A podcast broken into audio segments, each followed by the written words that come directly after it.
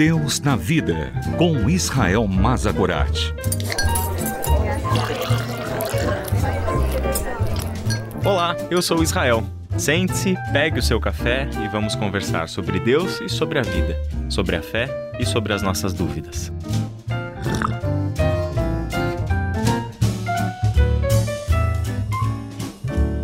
Tem início agora a nossa última conversa aqui no Deus na Vida sobre a armadura de Deus, o famoso texto de Efésios, capítulo 6, de 10 a 20. Ao longo de cinco encontros, encerrando hoje, nós vimos como este texto da armadura de Deus, escrito por Paulo há tantos séculos atrás, é atual e prático para a vida dos discípulos de Jesus Cristo. Portanto, sempre que possível, retorne a essas conversas, releia este texto e faça com que estas palavras ganhem cada vez mais sentido na tua jornada de fé.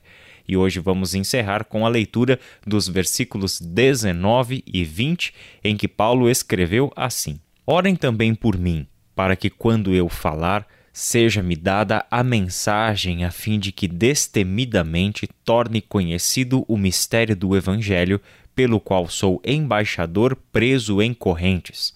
Orem, para que permanecendo nele eu fale com coragem como me cumpre fazer.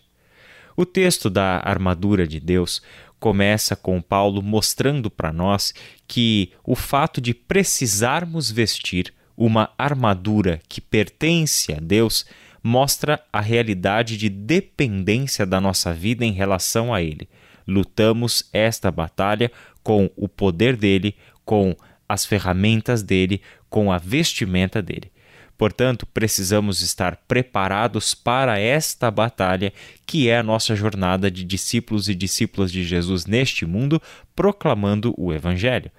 É interessante porque em todo este texto, Paulo mostra que a armadura de Deus é o que nos prepara para a nossa missão neste mundo, que aqui é comparada a uma grande batalha. E não é sem motivos, que logo no início, quando ele fala sobre as primeiras peças da armadura, ele fala sobre a verdade, que é o próprio Jesus Cristo, a justiça, que provém da parte de Deus, justiça recebida de Deus, e também fala do Evangelho da Paz, a mensagem que este exército divino tem para proclamar no mundo. Portanto, é totalmente coerente que o apóstolo Paulo termine a sua argumentação pedindo para que todos esses irmãos e irmãs que leem esse texto, que ouvem estas palavras, seja naquele tempo em que ele estava vivo e vivendo entre os irmãos, seja hoje, tantos e tantos séculos depois, vivendo uma realidade completamente diferente daquela do apóstolo Paulo.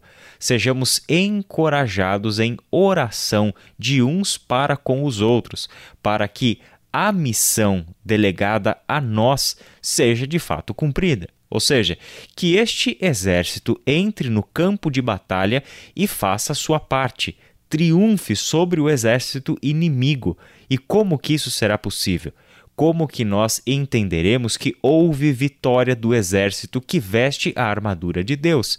Saberemos que houve vitória se acontecer o que Paulo deseja que aconteça e pelo qual Paulo pede oração que é o Evangelho sendo proclamado.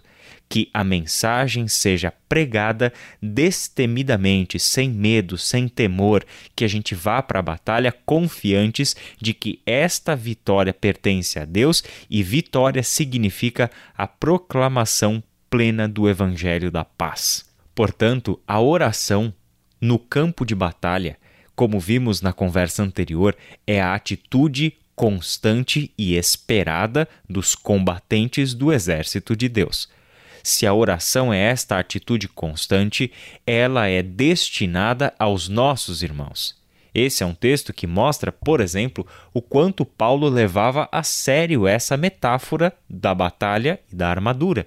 Por exemplo, em Colossenses capítulo 2, versículo 1, ele escreveu assim: Quero que saibam quantas lutas tenho enfrentado por causa de vocês e dos que estão em Laodiceia e por muitos que não me conhecem pessoalmente.